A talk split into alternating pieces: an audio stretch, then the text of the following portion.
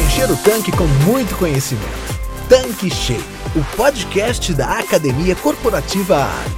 Apresentação: Karen Rodrigues.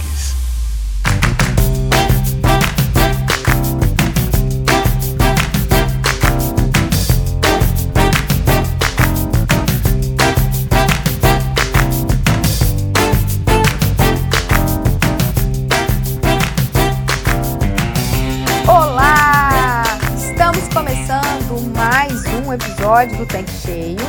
E dando prosseguimento à nossa seleção com os melhores momentos da terceira temporada do Tanque Cheio, apresentamos a segunda parte com alguns dos trechos mais marcantes de 2022. E eu aproveito essa oportunidade para desejar, em nome de toda a família Ali, um 2023 de muita prosperidade, de muito trabalho e, claro, de muito conhecimento. Obrigada pela sua companhia.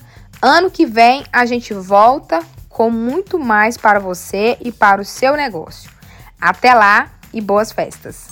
Fred, conta pra gente um pouco mais sobre essa novidade que acabou de sair do forno. Quer dizer, que acabou de sair dos tanques da Ali. Então vamos lá, Karen. Vamos explicar para nossa audiência do que se trata a família Energy. Antes de mais nada, é importante que todos saibam que a Ali está lançando os três produtos, tanto gasolina quanto etanol e diesel, tanto S10 quanto S500, todos na sua versão Energy.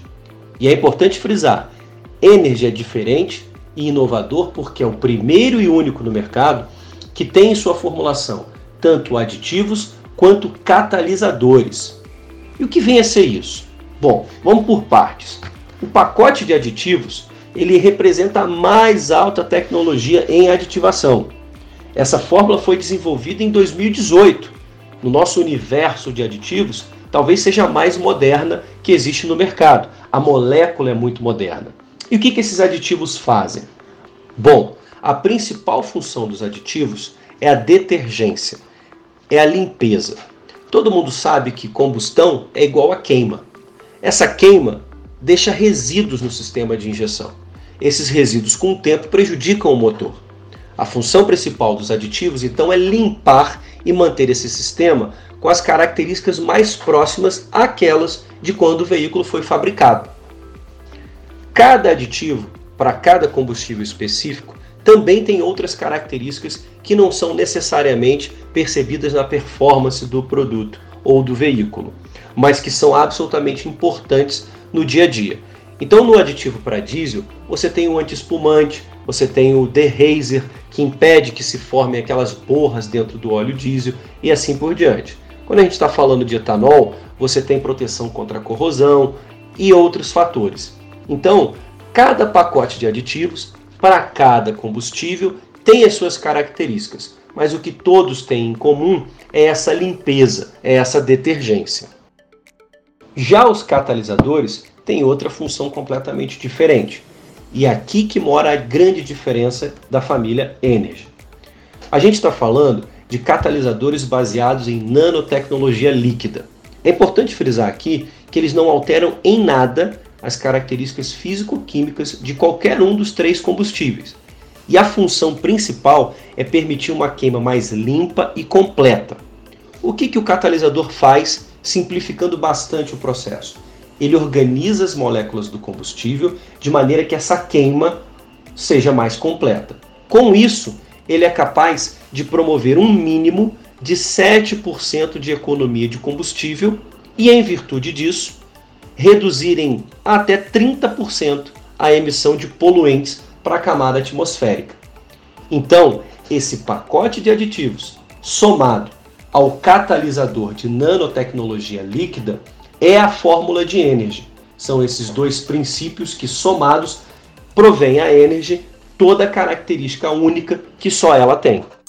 E você falou uma coisa muito interessante, Borges, assim, não dá mais para a pessoa falar assim, ah, não vou fazer isso, ah, não gosto disso, né? Então, é, o, a gente tem que acompanhar o que, que o mercado está fazendo, né? Não dá mais para ficar, né, na era do passado e tal, não dá para falar, não gosto disso. Então, o revendedor, ele tem que fazer o básico, mas ele também tem que estar tá com olhar para a tecnologia.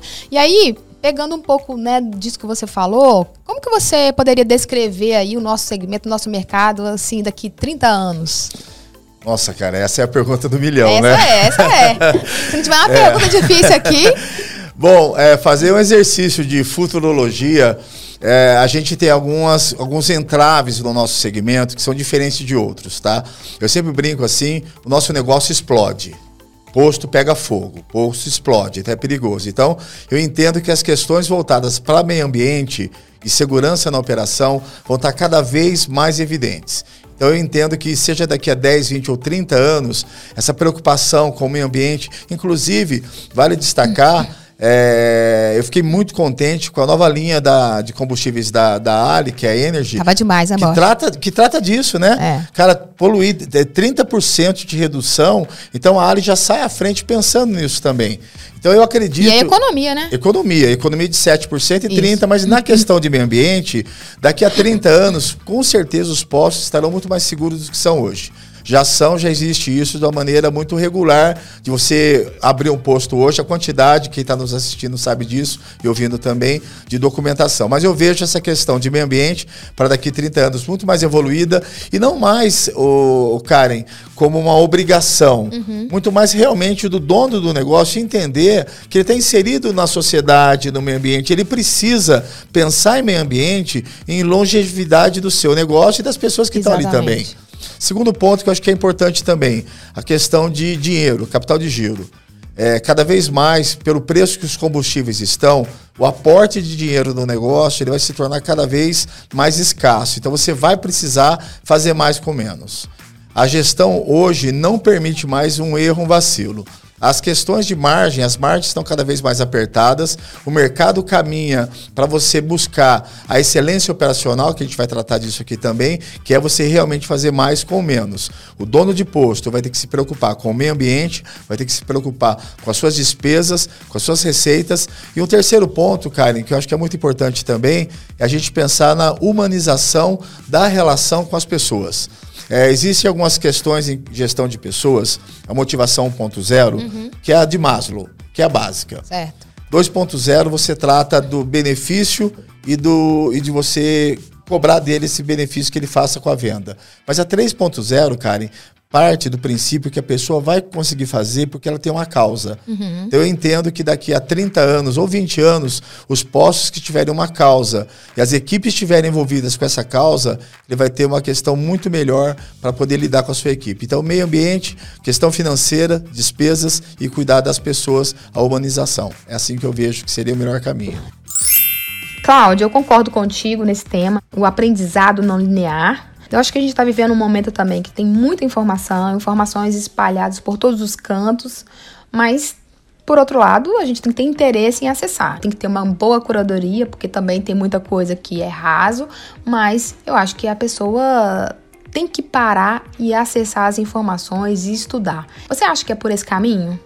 É isso aí, Karen. Basta ter interesse em acessar. E eu acho que traz um alívio muito grande nós entendermos que o aprendizado não é um processo linear. Você pode beber de várias fontes, você pode estudar várias coisas e isso lá na frente vai fazer sentido. A antiga forma de pensar era você pegar um tema e se especializar nele e nunca mais sair desse tema. Pegar um exemplo aqui hipotético. Digamos que você, Karen, seja vice-presidente de finanças de uma empresa. Você muito provavelmente teria uma carreira linear, ou seja, você se formaria em administração, contabilidade ou economia, você entraria ali de repente no departamento de contas a receber, depois iria para consolidação de contas, depois seria uma coordenadora, depois uma supervisora, depois gerente, diretora e hoje você está como vice-presidente. Então você hoje domina orçamento, domina investimentos, controladoria, então você é uma profissional de primeiríssima linha em finanças e nunca saiu dessa área. Hoje é normal você ver pessoas que começaram no RH, foram para o financeiro, passaram por vendas, foram para logística. Então, gente que aprendeu coisas variadíssimas e tudo isso faz um sentido imenso lá na frente. E eu mesmo tive uma carreira aonde eu comecei no marketing, fui para operações, passei no RH, saí do ambiente empresarial e fui para a academia. Eu fui coordenador de pós-graduação uma época e hoje eu estou na educação corporativa. É, a minha profissão hoje é formador de times, de eh, equipes de serviços, e isso me ajuda a gravar os meus podcasts, a fazer meus workshops, a treinar os times.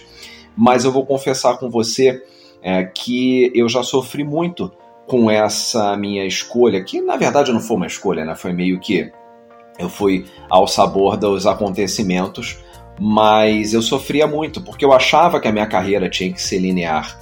Eu achava que eu tinha que ter entrado em marketing e nunca mais sair.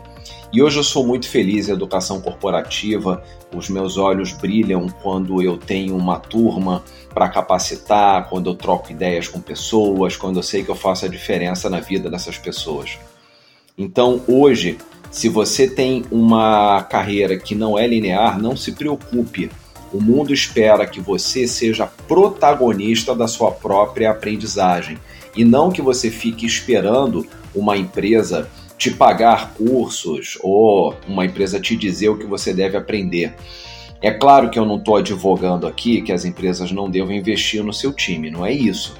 Mas é que existem muitas outras possibilidades complementares a uma trilha de aprendizagem desenhada dentro da empresa. Até as próprias trilhas, Karen, de aprendizagem atuais mudaram muito. Antigamente, as trilhas de aprendizagem, que é aquela sequência de cursos que você faz para você crescer na empresa, eram trilhas mais retas, mais lineares mesmo, né? quase um trilho de trem, você não podia sair muito daquilo. E hoje em dia não, os melhores RHs ouvem sugestões dos colaboradores e colaboradoras sobre o que esses devem estudar e ali sentam e misturam às vezes cursos gratuitos com MBAs, com estágios em outra área, é, com possibilidades fora do Brasil. É, é, muito bacana. E eu vou te dizer que essa minha carreira não linear, ela me ajudou muito a produzir os conteúdos da academia corporativa, especialmente o Vivendo Varejo. Porque como eu já tive em marketing, em operações e em educação corporativa, hoje eu vou pegando um pouquinho de cada dessas minhas vivências e isso vai enriquecendo a minha forma de agir, a minha forma de transmitir os conteúdos e talvez até seja por isso que eu estou aqui hoje, batendo esse papo super gostoso contigo. Agora sim, eu queria que o Lucas falasse para a gente o seguinte: é, o que que é, é, por que, que eu vou escolher o posto Pix e não usar o Pix das demais adquirentes ou os bancos? Legal, legal. A gente vem trabalhando há um pouco mais de dois anos é, em ser um banco da logística, né? O banco que conecta todo esse ecossistema, né? de quem abastece, de quem recebe aquele abastecimento. Então a gente vem se especializando desde o início na experiência do abastecimento e na gestão daquele abastecimento. É, quando você pega um meio de pagamento tradicional, ele não é especializado em você. Né? Ele recebe enfim, na padaria, vai ser o mesmo pagamento que vai ter no posto. Então a gente consegue trazer, como o Marcel falou, meios de segurança, né, antifraude de pagamentos com Pix que tem ocorrido em vários postos. Né? A gente tem vários postos que hoje não aceitam mais Pix por questão de segurança, por questões de conciliação. A gente tem alguns clientes que têm 100 postos e ele usa o banco tradicional, o QR Code do banco tradicional dele para poder receber esses pagamentos. Uhum. Ele tem uma central com 10 pessoas no financeiro, 24 horas por dia, o frentista liga lá, validando se aquela transação deu certo. É uma péssima experiência para quem está abastecendo. Uhum. É, ele não consegue fidelizar aquele cliente de jeito nenhum. Nunca mais esse cliente vai querer pagar com o Pix. E o Pix é uma transação de débito é uma transação muito mais rápida, ajuda na questão do fluxo de caixa do posto. A gente sabe que é muito importante, né? Uhum. O revendedor ele tem que comprar combustível quase que diariamente, né? E também na questão da segurança e do feedback direto com o frentista. Então, o frentista ele pode ter no computador do PDV, num, em qualquer outro device, é, essa questão de o feedback se a transação aconteceu na hora e já liberar o motorista. Né? Então, esse é um dos grandes motivos, a experiência. A gente ajuda na conciliação financeira também. Então, todos os postos, todos os CNPJs têm um extrato separadinho né, de todas aquelas transações, com todos os comprovantes, os status daquelas transações, ah, a transação não deu certo, se a transação foi estornada, enfim, tudo separado. E a gente também vai fazer a integração com os principais sistemas financeiros dos postos, para que isso já seja também integrado direto ali com a contabilidade do posto e tudo mais. Tá? Então a gente está falando de segurança e experiência de abastecimento e experiência financeira. E rapidez também, né? E rapidez. Fora a fidelização de 20 milhões de clientes Livelo, Sim. que a gente tem aí no Brasil todo. Né? Então é mais uma forma, mais um benefício que o Posto Pix traz que nenhum outro adquirência Pix hoje no Brasil faz. Alessandra, a gente falou aqui muito sobre empatia, né? De acolher o time. Eu acho que foi fundamental a sua explicação, porque eu ainda percebo, hoje, eu já vivi isso, ou já escutei isso em alguns treinamentos, eu acho que você também. É, às vezes o líder, ele acaba querendo essa equipe muito pronta. E é muito difícil você ter um time preparado 100%, é, porque talvez esse seja um dos maiores desafios né, da liderança, é, que é você ter a equipe ali pronta para tudo. Então, é, às vezes eu sinto que o gestor, o líder, ele, tipo assim, por qualquer uma coisa às vezes menor, ele já está trocando, ele está trocando muito fácil as pessoas, porque ele está tirando a responsabilidade dele, né, de desenvolver. É, o que, que você pode trazer para a gente, né, como os principais desafios realmente da liderança nesse momento, né, atualmente? É um desafio grande mesmo, Karen, porque a gente percebe que uh, o turnover, né, ele é muito forte na, na, nas empresas, principalmente em varejo, imagino que não seja diferente para vocês. Uh, o turnover eu acho que passa muito como você falou, né? O líder, de repente, com qualquer questão, às vezes vem desempenhando um, um, um resultado, né? E por falta de conhecimento, de saber como, ah, não, teve um deslize aqui, ou o vendedor ou o frentista, ele não fez o que deveria, eu prefiro tirar, porque o meu resultado foi impactado, né? Digamos assim. Então, o que, que a gente percebe? Primeira pergunta.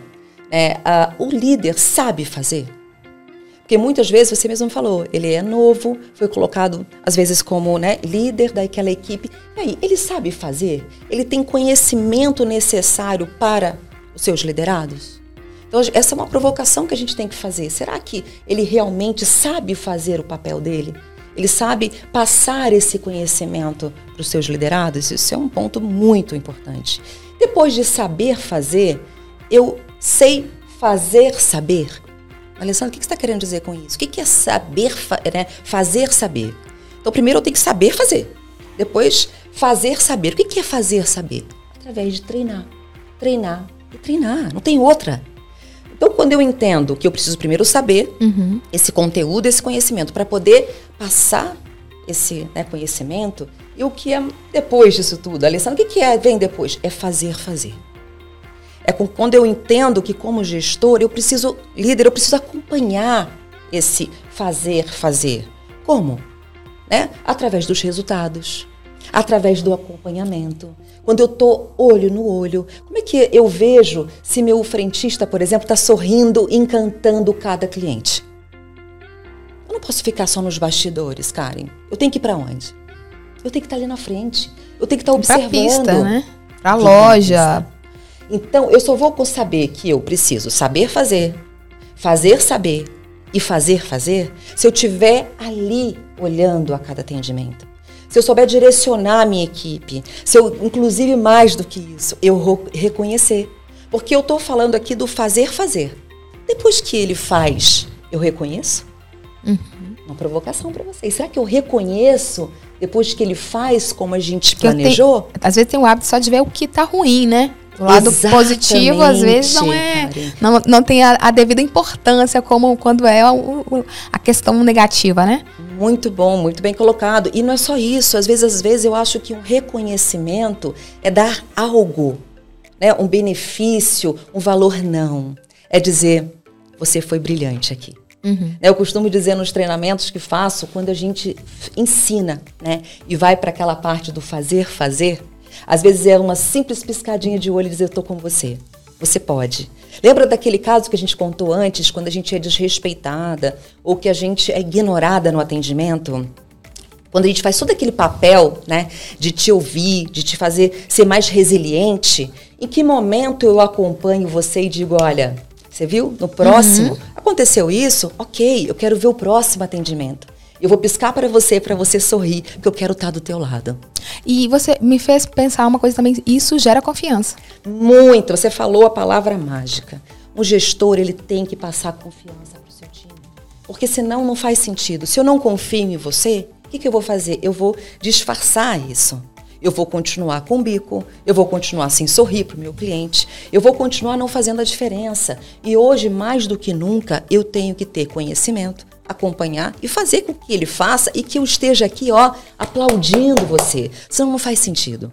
Né? Não faz sentido tudo isso que a gente falou. Então, acho que isso tudo está muito linkado a essa questão de que eu preciso acompanhar e eu preciso reconhecer quem está fazendo bem. E outra, me colocar o seguinte: quem não está fazendo bem? Eu preciso dar um passo atrás. Eu preciso fazer de novo. E fazer de novo. Até que eu entenda que aquela questão é uma questão, talvez, aí, para que eu mude aquele uhum. funcionário, mas não que seja a primeira opção. Então, quando eu virei gestor, lembra que eu te falei que quanto mais alto eu estou, mais, mais sozinho, sozinho, estou. Então, essas decisões, elas têm que ser uma autorreflexão. Né? Acho que é mais ou menos por aí. Na sua explicação, Mara, acabou que você falou um pouquinho de sistema, de dados, controle, monitoramento. E aí eu queria que você falasse para a gente assim: existe realmente um computador central onde as informações são armazenadas e cruzadas? Então, gente, essa é a grande pegada. Olha, é, a contabilidade hoje o né? que, que, que, é, que, que é a contabilidade? Vamos, vamos, vamos falar um pouquinho do contexto histórico, que eu acho que quando a gente fala um pouquinho de história, fica mais fácil da gente entender. Eu falei com vocês que antigamente, há 30 anos atrás, a gente emitia uma nota fiscal, por exemplo, a nota era carbonada, né? Tinha aquele papel uhum. carbono. E eu tenho um calo aqui no dedo de, de tanta nota que eu já escrevi, que eu já emiti. Eu não podia passar um esmalte claro, porque o carbono ia deixar Manchava. minhas unhas roxas, né?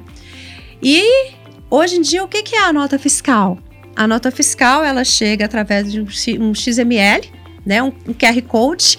E você consegue hoje pegar um celular, ler um QR Code e aquilo ali é uma nota fiscal. Uhum. Então, o que, que acontece? O governo em si, o governo em si, quando ele foi criando todos esses mecanismos de organização e que são facilitadores, gente, o que, é melhor? Emitir uma nota fiscal eletrônica ou emitir a nota fiscal via papel, né? Então, o, o governo ele trouxe através do SPED, né, que começou, nós tínhamos antes assim um, um, um sistema que era para o Estado, um sistema que era da prefeitura, um sistema que era para o meio ambiente, uma situação que ia para a Receita Federal. Era tudo separado. Não existia uma conformidade. Então, o governo trouxe para o nosso ordenamento tributário, ele trouxe uma ciência tecnológica muito forte. Então, hoje, por exemplo, nós temos realmente um grande computador que ele é conhecido como Arpia, tá? E o que, que é esse, esse grande computador? É, ele, ele tem até um modelo engraçado que nós, contadores, a gente chama ele de T-Rex tá? Quando a gente fala T-Rex, é um dinossauro, né? Hoje não existe dinossauro, então como é que pode ser um T-Rex? Todo mundo sabe que o T-Rex é um, é um, era um, um dos menores do, do, do dinossauro pré-histórico, mas em compensação ele conseguia comer o granão, né? Então, esse esse ordenamento, o que, que ele faz hoje? Tudo que você vai fazer, olha, se você vai comprar no cartão de crédito, na hora que você está passando o cartão de crédito ali, que seja pessoa física ou que seja pessoa jurídica, o, as informações vão para o Banco Central e vão para os demais bancos. E hoje existe uma declaração dentro desse grande computador que a, a, a, os bancos, né, as empresas intituladas administradoras de cartões de crédito, informam para a Receita Federal essa movimentação. Você vai, você vai no cartório hoje em dia, você vai comprar você vai comprar um imóvel. Você vai comprar um imóvel. Antigamente, somente no seu imposto de renda que você ia fazer essa mudança ali imobiliária.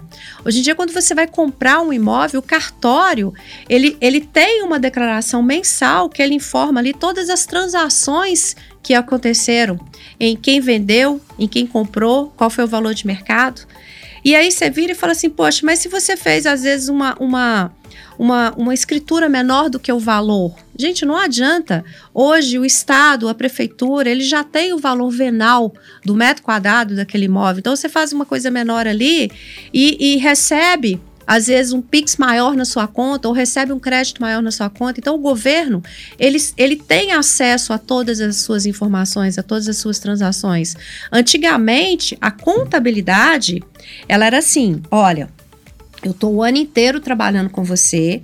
Aí no final do ano, no final do ano, depois que passou o exercício lá de lá em janeiro, fevereiro, o contador ele tinha de fazer um, um, um livro diário né, que era aqueles livros encadernados. Uhum. Ele fazia aquele livro diário onde que ele estava informando para a Receita toda a sua movimentação que ocorreu no ano anterior.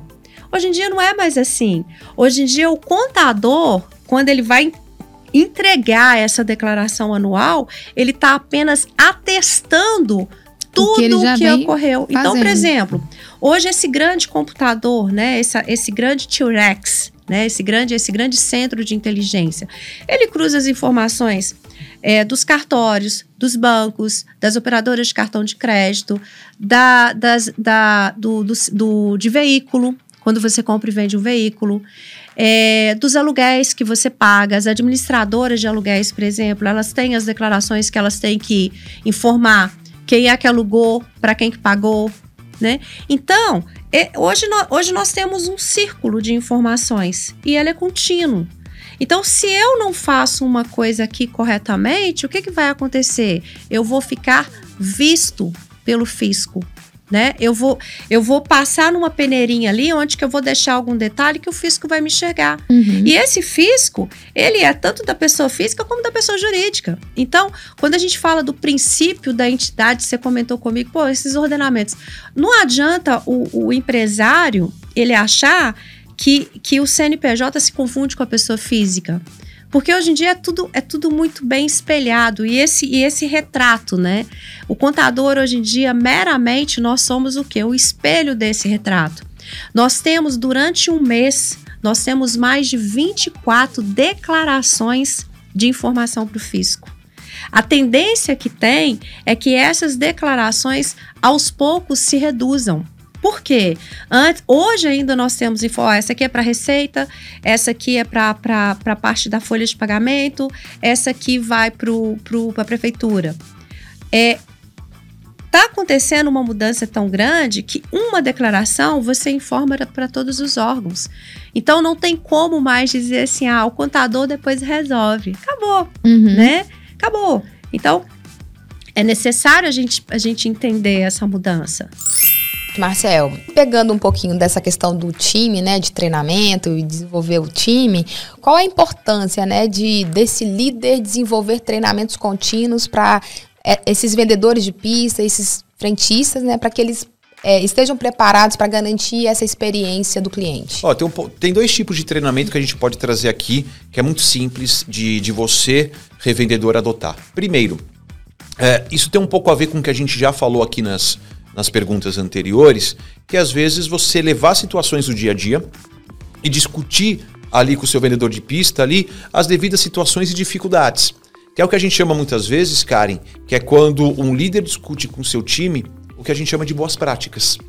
Quer sentar um dia almoçando ou pegar um período do dia, falar como é que estão as coisas, quais são as dificuldades, qual o perfil de público. É o líder se interessar pelo perfil de público e ouvir do seu colaborador, muitas vezes, o que pode ser feito de melhor. E assim gente discutir boas práticas. Puxa, Marcel, mas aconteceu uma situação aonde o cliente ficou extremamente chateado e ele não volta nunca mais. E aí o que cabe você, muitas vezes, revendedor? Não é pegar essa situação para cobrar o teu fretista mas é usada essa situação para você aprender e simplesmente fazer com que o freitista também aprenda em cima de duas perguntas que eu acho que são fundamentais quando a gente fala aqui né, e a gente pensa no processo de desenvolvimento. É fazer com que a pessoa pense o seguinte: aquela situação, ela é uma oportunidade do freitista desenvolver o que no seu dia a dia? E principalmente, o que, que a gente pode aprender com os erros? E qual é o objetivo disso? A gente pegar o aprendizado dessa situação para que numa próxima oportunidade, se um problema semelhante acontecer, o time como um todo ele vai estar tá muito mais preparado para lidar com aquele cenário. Então, assim, um tipo de treinamento é essa troca de boas práticas. E o que cabe? E aí eu volto ao primeiro assunto aqui do nosso podcast, que é o centralidade no cliente. Quando eu falo em centralidade no cliente, eu não falo só do cliente externo, eu falo do cliente interno. E ouvir o seu colaborador é uma das formas riquíssimas de criar empatia com o time. Você falou, Karen, e muito bem falado, sobre a questão do empoderamento. Eu empodero as pessoas quando eu dou voz ao meu time. Uhum. E não é da voz e tipo assim, né? A pessoa falou duas palavrinhas, você já vai lá, interrompe e fala assim: não, não, não, não, não, tem que seguir o meu caminho, a minha direção, da forma que eu quero. Não, é, é com interesse genuíno em ouvir o seu colaborador, porque, como a gente falou, é ele que está lá na pista o tempo todo, então ele conhece o cliente, ele conhece as dificuldades melhor do que o revendedor, que não tem aí um conhecimento né, fortalecido é, dentro daquele negócio, dentro, dentro daquele contexto. Então, esse é um tipo de treinamento. Um outro treinamento muito comum é você, revendedor, acompanhar, por exemplo, o atendimento do seu freitista e depois que a hora que o cliente for embora, você dá um feedback em cima da atuação comercial, valorizando o que o freitista fez de bom, e claro que não é o principal tema aqui do podcast de falar de, de feedback, mas é importante no feedback a gente primeiro falar as coisas positivas uhum. para quebrar a resistência e depois trazer sugestões de melhoria. Então aconteceu um atendimento, o cliente foi embora, você vira lá para o seu vendedor de pista e fala: vendedor, o que, que eu gostei? Por exemplo, ah, sua empatia foi muito bacana, sorriso no rosto, ouviu ali o seu cliente, mas o que pode melhorar? Talvez fazer uma outra pergunta, né? Direcionar o cliente para conhecer todo o complexo ali do posto de gasolina para que pudesse assim valorizar melhor a experiência do cliente, ele poder voltar em outra oportunidade e poder recomendar aquele posto para os seus amigos e para os seus parentes. Então, são duas formas bacanas ali da gente desenvolver treinamento contínuo com o time. Jonathan, eu que fico feliz por você acompanhar sempre aqui o nosso canal e agora está conosco aqui compartilhando a sua vasta experiência. Você é sempre bem-vindo aqui, ok? Então, bora começar aqui o nosso conteúdo e eu já queria fazer né, uma primeira pergunta, mas antes, é, até para introduzir aqui o nosso conteúdo, aqui na Academia Corporativa Ali, assim como nos treinamentos que você realiza, o foco sempre é a qualidade do serviço que o posto presta, né? A fidelização do cliente e, claro, as vendas. A gente sabe que o resultado financeiro é muito importante e a gente não pode ignorar de jeito nenhum. Mas será que existe algum limite para isso? Parece até estranho essa pergunta, mas até que ponto a obsessão em alcançar metas pode prejudicar em algum momento o negócio? Olha, cara, eu sou uma pessoa simplesmente obcecada por metas e incrementos de vendas. É meu trabalho, é meu dia a dia, né? Seria até aliviando a minha parte ir contra é, isso que eu prego no dia a dia do meu trabalho. O que eu faço basicamente é ensinar pessoas a venderem mais. E os líderes, eles precisam gerir também as equipes de vendedores de alta performance. Esse também é meu trabalho. Foi assim nos distribuidores que passei, nos sindicatos que atuo, nas redes postos que me contratam, enfim, todo lugar que eu passo é assim. Então a resposta, Karen, é não. Não acho que há um limite estabelecido para vendas e nem que o posto ou qualquer outro segmento tem que estar plenamente satisfeito com os resultados que obtém. Sempre tem espaço para mais, sempre tem espaço de melhoria, sempre tem gap para isso. Eu sempre encontro nos lugares que trabalho oportunidades de melhoria, ou em quantidade, ou em margem, em algum lugar a gente encontra chances de melhoria. Até mesmo em processo, tá, Karen? Mas assim, existem situações em que a busca pelas metas, os resultados, sem observar princípios éticos, por exemplo, ou até mesmo sem observar os processos de venda, ou seja, as etapas de um processo de venda, aí sim podem ser prejudiciais e até mesmo fatais para o negócio. Gi, um dos tópicos, né, que foi tema é, de uma das palestras principais da Next Show 2022 é o tema liderança, né? Então eu queria que você trouxesse para a gente um pouco do que foi falado lá na feira. É, de fato, liderança foi outro tema abordado em uma das General Sessions. Foi uma palestra muito interessante e super bem humorada, e particularmente foi a que eu mais gostei, né? E eu achei bacana que, enquanto a palestra sobre engajamento em causas sociais, né, comunitárias, foi muito tocante, né, foi emocionante, a palestra de liderança foi bem humorada, foi descontraída, dando uma leveza a um tema que geralmente é apresentado de maneira séria e quase que didática, né? E tem muito a ver com um palestrante que ele chama Scott Stratton. Ele é, ele é fundador e sócio de uma empresa chamada Unmarketing, né, que é uma empresa que visa se afastar das práticas tradicionais de marketing, né, daí o nome Unmarketing, uhum. e se aproximar da construção de conexões pessoais. E ele abordou com muito humor né, um problema que os empresários enfrentam, que é como atrair, manter e motivar os funcionários. Uhum. É, e, e, ele fez o público refletir, né? É, Para onde pode ir no futuro, né? Como criar um vínculo de equipe mais forte, é, refletir sobre a autoconsciência do líder, né? E como lidar Outra coisa que ele falou, como lidar com, com, com clientes pro, problemáticos, né? Uhum. E para o Scott Stratter, né, grandes líderes, eles têm que ter, e eles têm a capacidade de ver é, de maneira clara nas suas empresas, é, é, as suas empresas e a si mesmo, ah, sob a perspectiva dos funcionários que estão na linha de frente. Né? Os funcionários que estão na linha de frente são os funcionários que estão lá no dia a dia, né? no olho no olho com o consumidor. Uhum.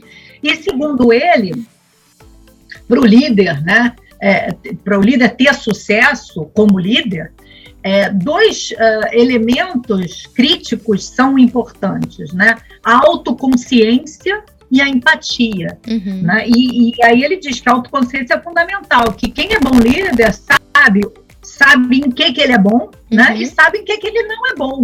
Né? E deixa o seu time fazer o que eles fazem de melhor. Uhum. Né?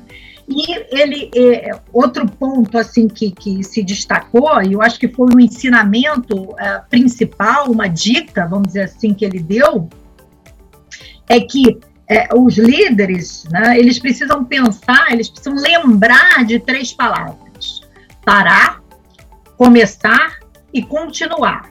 Três palavras: uhum. parar, começar e continuar. E como é que é isso? É o seguinte: ele recomenda que você pergunte para as pessoas que trabalham com você o que, que a gente tem que parar de fazer, o que, que a gente tem que começar a fazer e o que, que a gente tem que continuar. Né? E deixar os funcionários serem honestos sobre o que está funcionando e sobre o que não está funcionando. Né? Uhum. E, e, e, aí ele disse, né, ele é muito engraçado, tudo, ele disse que gosta de se cercar de pessoas sem filtro. Né? Eu, Elas falam foi, a verdade, foi super né? bacana isso que ele falou. Eu acho que tem total é. sentido isso.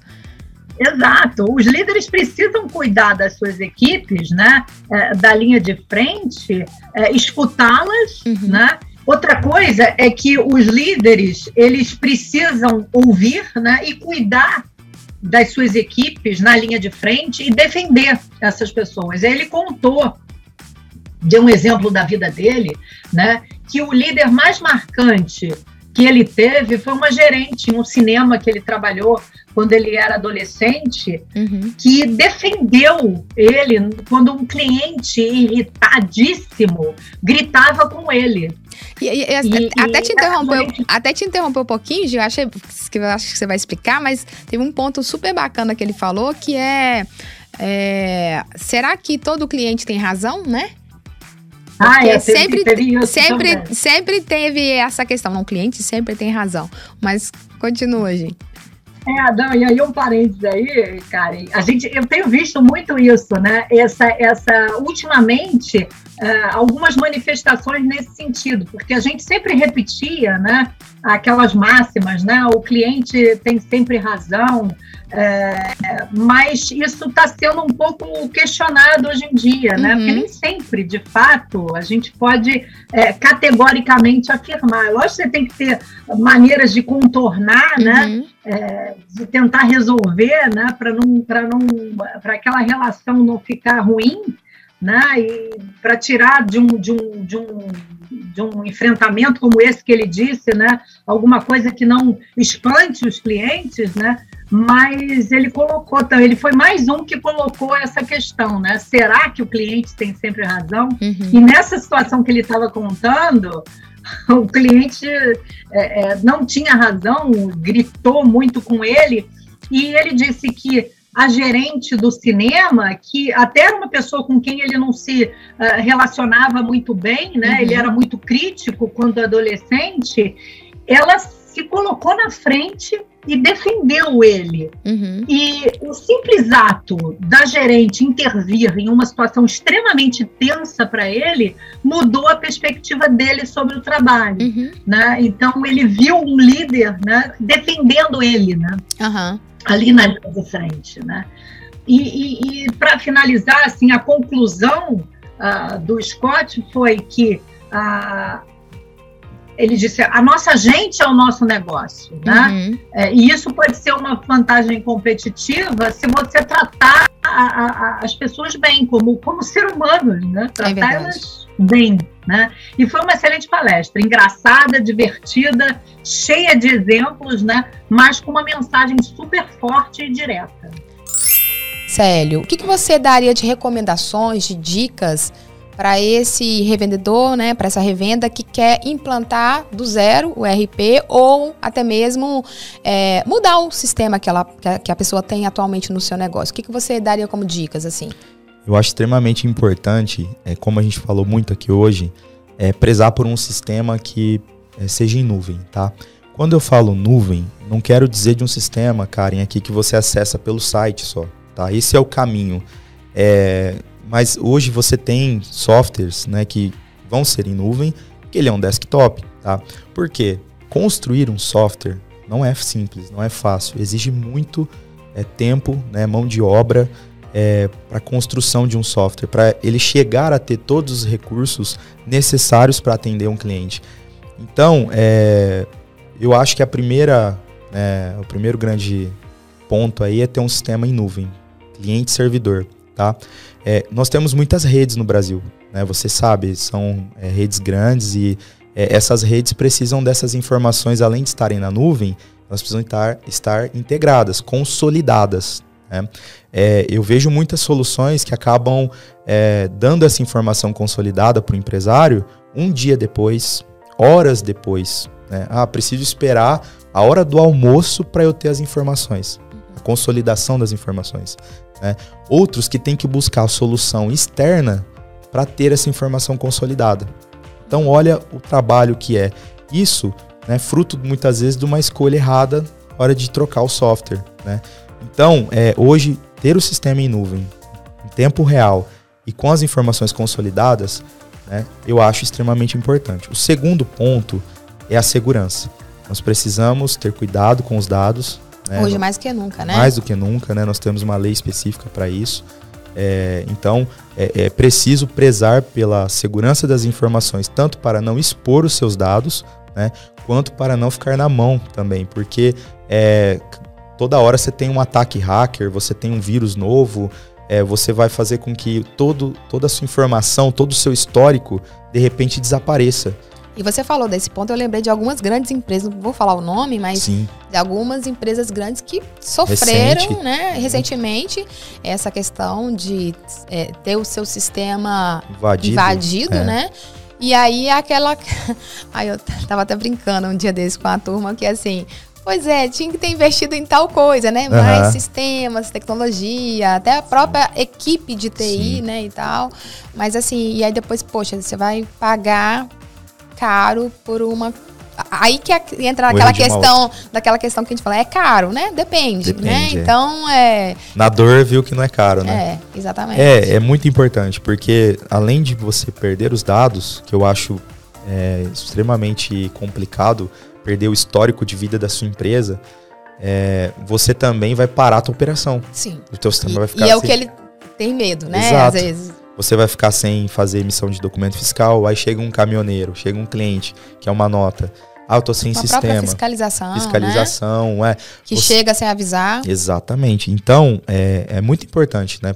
Nós, por exemplo, é, não somos especialistas, a meta, né, em hospedagem. O que, que eu faço? Eu tenho um parceiro especialista Eles estudam isso, eles investem nisso, tá? E é no Brasil. Ah, sério, mas poxa, você tá fazendo no Brasil, é mais caro. É mais caro. Mas é aquilo que eu falei, eu não quero aprender na dor.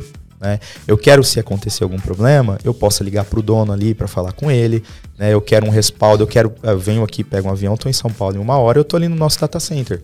Né? Então, é, você precisa se cercar de pessoas né, que têm as devidas competências para te fornecer né, aquilo que você é, precisa.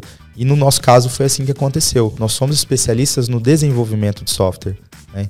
E hoje também é, a gente ajuda muito o revendedor no dia a dia com as nossas experiências que a gente vem escutando de um revendedor, deu certo, vamos replicando. Né? E a parte de data center, que é extremamente importante, a segurança para nós é extremamente importante, a gente faz essa parceria para levar para os nossos clientes uma maior segurança. Então, esse é o, é o segundo ponto. E o terceiro ponto, né, além do sistema estar em nuvem, de ter segurança, é a mobilidade. Tá? Então é o aplicativo, é um BI, os indicadores, o painel do avião, ele está também ali à disposição de qualquer lugar. É, para que eu possa né, fazer minha viagem tranquila, curtir umas férias, relaxar a cabeça, porque ninguém é de ferro, né? É, e também tomar essas decisões que são necessárias em tempo real. Estoque.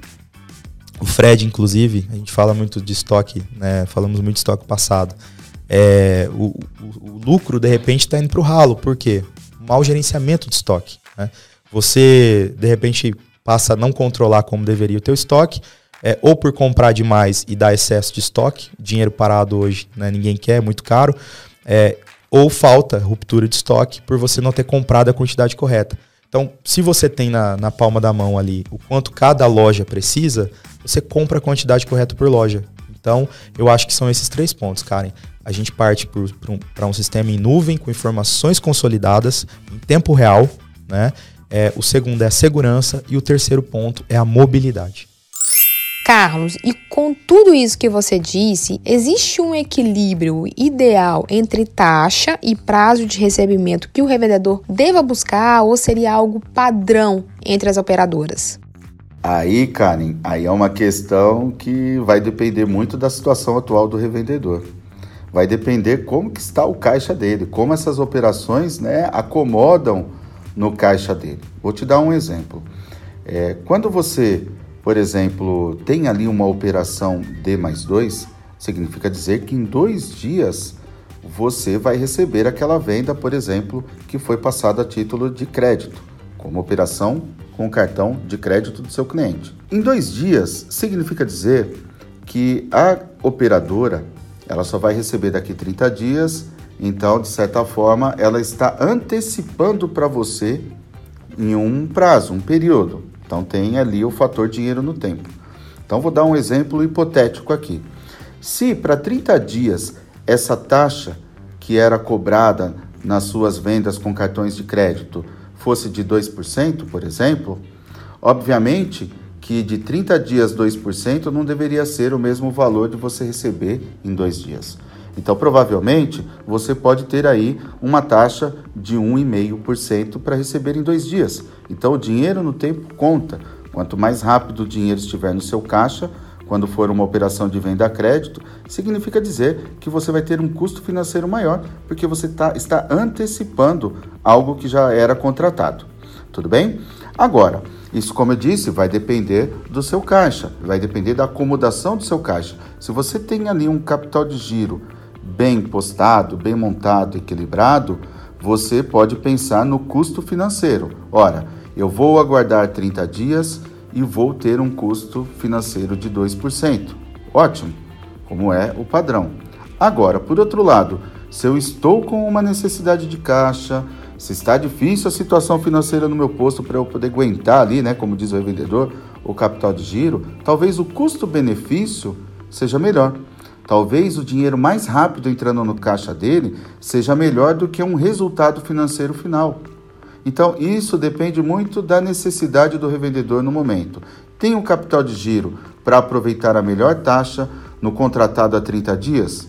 Ou preciso fazer caixa rapidamente sempre, ter a liquidez porque eu estou com uma necessidade de caixa. Então eu opto pelo D mais 2, que é a antecipação programada. Mas aí é o detalhe que eu até comentei: precisa negociar muito bem. Vão existir taxas D mais 2 programada de 2, como pode ter também de 3, 4 ou 5. Isso vai depender né, de cada operadora, porque não é padrão. Então, novamente, eu insisto, revendedor, tome cuidado e negocie a todo tempo as suas taxas. Sempre vai existir uma oportunidade maior ou melhor para você, com mais qualidade para o seu caixa ou que vá te dar um resultado financeiro maior. Cláudio, fala para a gente em relação à gestão desse negócio, né? Quais os principais pontos que o revendedor ele precisa se atentar para extrair melhores resultados? Olha, Karen, um dos pontos principais é a gente ter consistência operacional. O que é consistência operacional? A loja de conveniência é um negócio de muito resultado, mas é um negócio também de muito trabalho. Uhum. Então são muitos itens para você controlar, são muitos detalhes. Você lida com limpeza, você lida com conforto, você lida com segurança dos alimentos, com sortimento variado.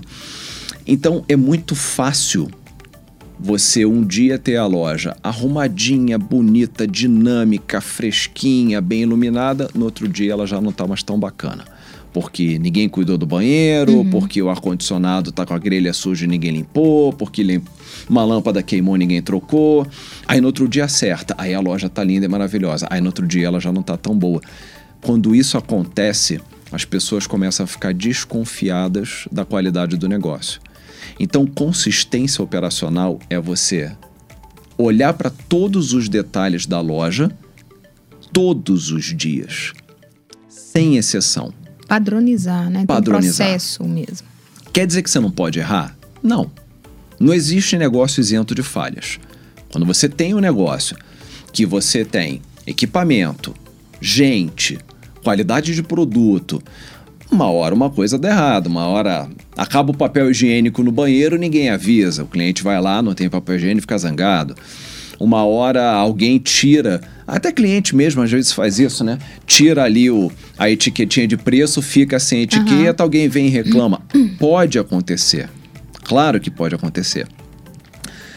Mas quando a gente olha para os detalhes do negócio, você faz um checklist, você passa o checklist diariamente, você treina o teu time, você trabalha para que a operação seja consistente, o cliente olha, vai lá um dia e fala: Poxa, essa loja é ótima volta depois e fala: Meu Deus, essa loja é ótima. Depois ele volta e fala: Poxa, a loja continua ótima. É aqui que eu vou vir fazer as minhas refeições. Aí cria uma referência, né? Aí cria uma referência. Para aquele cliente, aquele cliente também sai falando daquela loja também como referência para outras pessoas. Sim, as grandes, as grandes redes, por exemplo, de fast food mundiais são assim. Nós temos uma grande rede de que nós conhecemos bem, não vamos falar nomes aqui, mas enfim, em que no mundo inteiro é referência. Você sai daqui, vai para os Estados Unidos, vai para Israel, vai para o Japão, vai para Colômbia, ah, você não sabe o que comer, você tem aquela aquela loja lá, você fala, não, essa aqui eu sei, essa aqui eu sei qual é o sanduíche, eu sei que é limpa, eu sei que é organizada.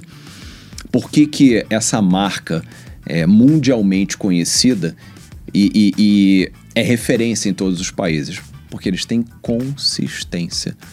Eles têm processos, procedimentos, treinamento, manutenção, é tudo ali bem trabalhado. Então, o grande segredo da gestão da loja, primeiro, é a consistência operacional. Se você mantém a tua loja bem administrada nos detalhes todos os dias, o cliente passa a ter ela como referência e ele se torna, Karen, até mais tolerante quando uma coisinha ou outra dá Acontece errado. Acontece de errado, que pode acontecer, que como pode você falou. acontecer. É. Queimou uma lâmpada dentro da geladeira e o, a manutenção da geladeira está atrasada. Uhum. O cliente chega e fala, ó, oh, a geladeira está escura aqui. Olha, você me desculpa, é que queimou a lâmpada, gente já chamou o pessoal, o pessoal não veio. Não, não tem problema, isso acontece. Agora, se um dia queima a lâmpada, no outro dia a cafeteira não funciona, no outro dia não tem papel toalha, uhum. no outro dia tem uma poça de bebida no chão que ninguém limpa. Aí é um conjunto, né, de situações, de experiências ruins, né? Exatamente. Senara, pensando sobre o aspecto da aprendizagem, como podemos deixar bem claro para o pessoal que está nos ouvindo a relação do ambiente psicologicamente seguro e a aprendizagem? Essa é uma pergunta ótima, Karen, porque eu quero até aproveitar para mencionar uma expressão que essa autora Amy Edmonds usa, que é a investigação proativa. Ela fala que uma habilidade fundamental para gerar um ambiente psicologicamente seguro está em cultivar interesse pelas respostas dos outros. Então é assim, por exemplo, imagina que você faz uma pergunta, mas você não presta muita atenção no que a pessoa está dizendo como resposta. Ou então você faz a pergunta, mas você já parte do pressuposto que você já sabe a resposta. Ou a pessoa responde uma parte, aí você já, ah tá, já entendi. E quanto erro, quanto equívoco acontece por essa falha nessa coisa da investigação proativa, né? E isso serve para todas as situações, no trabalho e nas nossas casas. É importante que a gente faça uma pergunta, não só como se fosse tipo, ah, vou, vou perguntar por perguntar, né? Não. Pergunta porque você quer saber a resposta e presta atenção na resposta. E aí a Amy diz então, por que, que esse interesse é difícil? Porque nós adultos, a gente, especialmente as pessoas de alto desempenho, elas são sujeitas a um, a um preconceito cognitivo que é chamado de realismo ingênuo, que nos dá a experiência ou a ideia de saber o que está acontecendo. A gente acredita que a gente está vendo a realidade, quando na verdade a gente está tendo uma visão subjetiva da realidade. Então aqui o que é importante também é quando a gente está diante de uma outra pessoa e a gente faz uma pergunta para ela, ou ainda que não seja uma pergunta, que ela venha nos dar algum esclarecimento, que a gente tenha humildade para ouvir o que o outro está dizendo e para saber que a gente não sabe tudo mesmo, né? E que a outra pessoa sempre tem algo a nos ensinar. Por isso é sempre importante que a gente saiba avaliar e rever os nossos paradigmas, as nossas crenças. Eu sempre atendi clientes assim, eu já trabalhei em outras empresas e eu sempre atendi o cliente desse jeito. Tá bem, mas será que talvez você não pudesse eh, atender melhor ainda, né? Nesse mundo que muda tanto, com essa velocidade tão absurda de transformações, será que a gente não, não tem que rever algumas coisas? A investigação proativa é esse interesse genuíno pelas respostas às indagações que são feitas ou simplesmente as conversas que a gente está estabelecendo. Bacana, Jonathan. Só que é, nem sempre o vendedor ele tem contato com né, o empresário, com o dono da caneta, e a gente sabe que nem sempre é simples, né? Então, o que, que você poderia falar para a gente sobre isso? Karen, é, nada é simples, né? Se uhum. fosse simples, estava todo mundo fazendo. É verdade. olhos no filante, não existe almoço grátis. Tudo, tudo complexo. É, mas aí que vem a técnica. Vamos lembrar dos perfis? Olha, nos perfis comportamentais de venda, é, nós temos aí quatro que são os mais conhecidos, né, que são traçados por animais. Eu tenho o tubarão, que é aquele focado em fechamento, né, geralmente coloca numa gestão de, de, de vendas, é o closer, né, o que fecha, aquele que vai atrás do cliente fechar o contrato.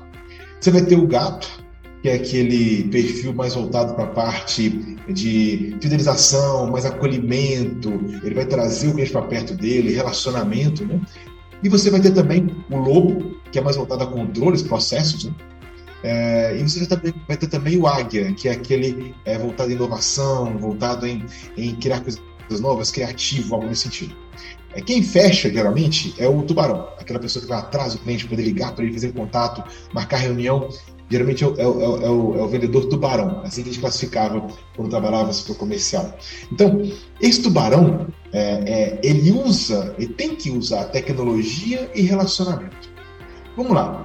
Hoje em dia, é, a maioria das pessoas que trabalham em grandes corporações, empresas transportadoras, eles têm LinkedIn, por exemplo. Eu consigo localizar pessoas que trabalham dentro do LinkedIn. É, é, eu cheguei através de alguns profissionais, de algumas empresas, né, o mesmo trabalho que eu faço hoje, por meio do LinkedIn, que é uma ferramenta de uma rede social, para quem não conhece, o LinkedIn é uma rede social profissional diferente de outras redes, de redes sociais, ela é focada na parte profissional. Eu consigo localizar a empresa, pessoas que trabalham lá dentro, pessoas que têm relacionamento, que trabalham, eu consigo estimular, consigo encontrar esses profissionais, eu consigo é, localizar. Ou também usar o mesmo, a, a própria rede de relacionamento.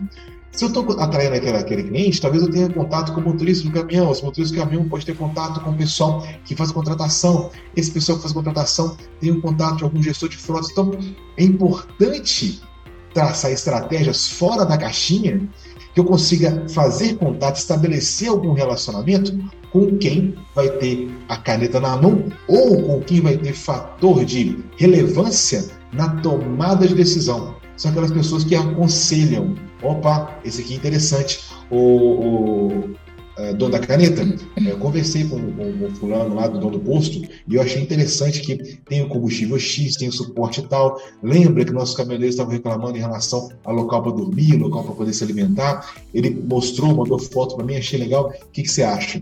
Então, mesmo que não seja o dono da caneta, ele tem um fator de é, relevância na tomada de decisão. Então, é, isso é muito importante. Outro fator importante que vocês não podem esquecer nunca em relação à parte comercial é que a venda ela é feita por pessoas. A gente fala de B2B, empresa para empresa, né? Mas não, na verdade eu tenho aqui, eu estou vendendo e eu tenho um comprador, uma pessoa do lado de lá. Essa pessoa, ela tem é, vontades pessoais, ela tem emoções que têm que ser percebidas, têm que ser atendidas. Então, imagine, se eu ofereço para esse profissional, para esse gestor, conseguir o contato dele e eu ofereço para ele, de repente, uma solução que vai reduzir o trabalho dele ou que talvez vai aumentar o índice de satisfação do cliente interno dele, ele vai ficar motivado. Vamos lá. A gente falou aqui em valor do combustível, a gente focou muito no, na proposta de valor do combustível. Mas vamos focar também em outros, valores. É, esse motorista do caminhão, do transportador, enfim, essa negociação, ele tem que dormir em segurança ele tem que tomar banho, ele precisa se divertir, ele tem que fazer consulta médica, ele tem que ir no dentista. Pensa, o cara vai ter que parar a carreta, descer o. tirar o cavalinho para poder ir lá na cidade para ir no dentista, sabe? Então, ele precisa é, cortar cabelo, ele precisa consertar o PX, poder conversar com o pessoal no rádio no caminho. Então, tem que comer bem. Pensa o tanto de tarefas que ele tem que cumprir e o tanto de serviços, o volume de serviços que você pode oferecer para fazer com que ele se sinta mais confortável. Ele tem que abastecer o rancho, que é co comprar comida, comprar arroz, feijão, para ele poder cozinhar na estrada quando estiver na estrada. Ele tem que comprar o, o sabonete senador, que é campeão de vendas quando vai em postos de combustíveis, borracharia mecânica. Então, tudo isso eu tenho, eu tenho como oferecer serviços adicionais. Claro, que sejam do interesse desse cliente final, que é o, o motorista, que vai de fato consumir meu produto, eu soluciono um problema da pessoa que está comprando. A gente escuta muito falar no tal foco no cliente. O foco no cliente é pensando como é que ele se enxerga naquela negociação, como que eu posso atendê-lo, as suas necessidades. O foco do cliente ele vai além. Eu vou atrás do interesse do cliente do meu cliente. Então, vamos lá, para ficar mais, mais, mais transparente. Se eu estou negociando com o setor de compras, eu tenho que pensar o seguinte: eu tenho que atender o setor de compras, eu tenho que atender as necessidades do cliente dele, que é o gestor de frotas, o gestor de tráfego, ou gestor é, de manutenção, né, que tem uma demanda específica, preocupado com periodicidade de manutenção, preocupado em, em bomba injetora, preocupado com a, a, o tempo de, de, de, de abastecimento, tempo de, de deslocamento, preocupado com logística, estou preocupado com outros fatores que eu posso contribuir e eu tenho também outro cliente final, que é o motorista do caminhão, que é uma ferramenta muito importante de fidelização, uma ferramenta também de alcançar essas pessoas, que ele sentindo bem no meu posto de combustíveis, ele vai é, buscar ficar por lá, vai querer continuar por ali e vai até induzir o pessoal a poder colocar para lá. Imagina que de repente tem um volume grande de reclamações em outros postos que ele está. E no seu, ele não vai ter, porque tem um local para poder dormir, tem um lugar para poder fazer o rancho, tem um lugar para poder fazer, é, tomar seu banho, com banheiros limpos. A gente fala em em estrada, o pessoal não percebe o valor disso, mas isso é muito importante, porque a casa do, daquele motorista, ele fica muito tempo fora de casa. Então, são serviços que você pode agregar e aí você consegue é, agregar esses serviços, né? você consegue suprir essas necessidades é, e o, o, cliente final para de reclamar da estrutura. Os outros clientes vão ficar satisfeitos porque com aquele serviço, com aquele produto que está oferecendo, melhora a condição dos veículos, aumenta o tempo de manutenção, reduz custo de operação para ele. Então, isso tudo tem valor. Isso tudo, cara, faz com que o, o, o, o posto se destaque da concorrência, entende? Excelente, Carlos. Eu acho que todas as recomendações são super importantes, principalmente em relação à saúde do capital de giro. O papo tá muito bom, mas infelizmente estamos chegando ao final do nosso episódio. Mas antes de terminarmos, eu gostaria que você deixasse aqui algumas dicas adicionais para os revendedores que estão nos ouvindo. Muito bom esse comentário que você fez, cara, em relação à saúde do capital de giro. E é totalmente isso mesmo. É, o que eu abordei aqui foi diretamente relacionado à saúde do capital de giro, à proteção, à manutenção do capital de giro. Eu separei aqui algumas dicas que podem ser importantes, que talvez não sejam visíveis ali diretamente no capital de giro, mas que em um determinado momento pode ter algum tipo de interferência. Eu costumo dizer que talvez não é pelo quantitativo mas sim nos aspectos qualitativos que em um determinado momento possa desfavorecer o capital e se talvez evitados algumas atividades que talvez não sejam muito boas para o posto, pode de maneira contrária ter ali um impacto positivo para o capital. É importante, Carinho, deixar como dica para o revendedor, um pouco mais até vou falar, que é a comunicação com o consumidor. Lembrando que até esse momento, o que nós temos de certeza é que essas regras de redução na carga tributária estão disponíveis até 31 de 12 de 2022. Então, a partir de janeiro de 2023, o revendedor vai ter que ficar alerta sobre qual será o próximo passo com relação a isso. E o mais importante dessa comunicação com os clientes é também um trabalho de conscientização dos próprios vendedores de pistas ou de todos os colaboradores ali do posto de serviços porque eles são colocados muitas vezes em linha de frente e muitas vezes são questionados sobre questões, por exemplo, de preços nas bombas. Então é importante que o revendedor trabalhe muito bem isso, para que nesse aspecto qualitativo ele consiga conduzir numa boa. É, um, um, outro ponto importantíssimo, cara, que não pode deixar de ser falado aqui, é sobre o cupom fiscal emitido pelo posto. Importante, o revendedor está sempre em sintonia com o sistema de gestão que ele tem ali, seja no PDV, seja ali na retaguarda, né? O sistema de gestão, onde ele emite os cupons, que ele tenha totalmente atualizado, tenha certeza quanto às tabelas do IBPT, que também é importante, né? O IBPT é a tabela que serve justamente para poder ter ali os valores aproximados correspondentes aos tributos federais, estaduais e municipais, e isso impacta na formação do preço do revendedor, mas também fica ali disponível para os seus clientes. Então tome muito cuidado, se mantenha em linha com isso, tá legal? Agora, falando mais tecnicamente, Karen, eu queria deixar aqui alguns pontos. Revendedor, como eu disse, esse capital que vai aí ter uma sensação de sobra, você tem que manter ali uma consciência em relação a ele. Então não saia, por exemplo, criando promoções porque você acha que tem capital ali que possa bancar, tá bom? Você tem que ter muito critério, saber muito bem utilizar. As campanhas, as promoções quando são criadas, elas devem possuir um objetivo bem definido com começo, meio e fim. Fique alerta também com as questões de descontos. Ah, agora que eu tenho aqui uma sobra de capital, eu vou poder dar aquele desconto para os clientes para aumentar o meu volume de vendas. Tem que tomar muito cuidado, porque muitas vezes você dando descontos, talvez você não tenha a manutenção e proteção desse seu capital de giro. E pode dar uma tendência para você de poder cada vez mais perder toda essa sobra, até o momento que se equilibra e você começa a trabalhar justo novamente.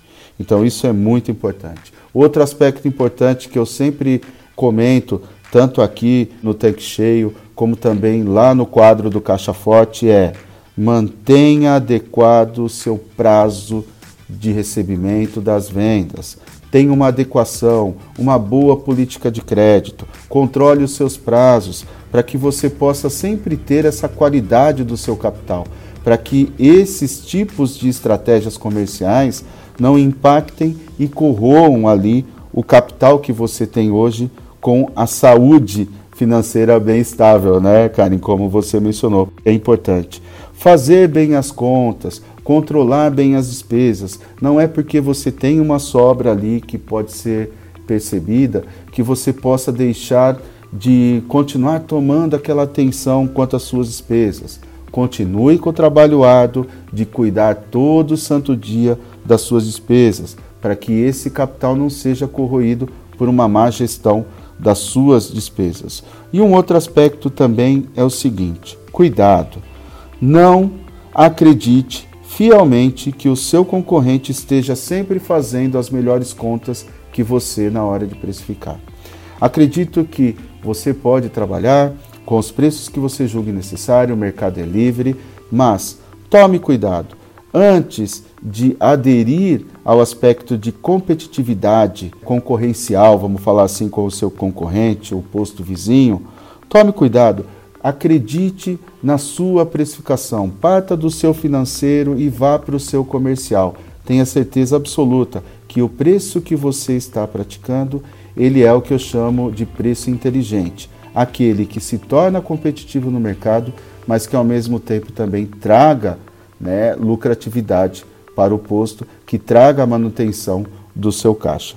Então, Karen, eu acredito que eu poderia estar encerrando aí a minha participação com essas dicas, ao qual eu sempre que tenho oportunidade eu gosto de entregar para o revendedor, porque eu acho que é de suma importância. Porque não adianta agora ele ter um efeito positivo no caixa, mas não saber o que fazer quando se deparar com esse efeito positivo. Então eu quero que ele tenha esse esclarecimento, essa clareza. Em alguns pontos aqui até fui um pouco mais incisivo, mas isso em prol de você, revendedor, para que você possa ter uma tranquilidade financeira e que você possa fazer o seu posto crescer e não somente aí apagar incêndios. Tá legal? Então, cara, eu acho que o que eu poderia deixar aí de dica é, ou dicas para os nossos ouvintes aqui, para os nossos revendedores, seriam esses pontos. Pessoal, então é isso. Nos encontramos em 2023, hein? Tchau, tchau. Você acabou de ouvir Tanque Cheio, o podcast da Academia Corporativa Ali. Quer encher seu tanque com ainda mais conhecimento? Faça parte do canal do Telegram da Academia Corporativa Ali e receba conteúdos diários relacionados à gestão do seu posto de serviços. Para entrar, basta clicar no endereço que está na descrição deste episódio. E para você que é revendedor Ali, acesse agora o portal da Academia Corporativa. Nele você encontra dezenas de webséries e cursos exclusivos sobre os mais diversos temas para você e toda a sua equipe. Tá esperando o quê? Não fique de fora!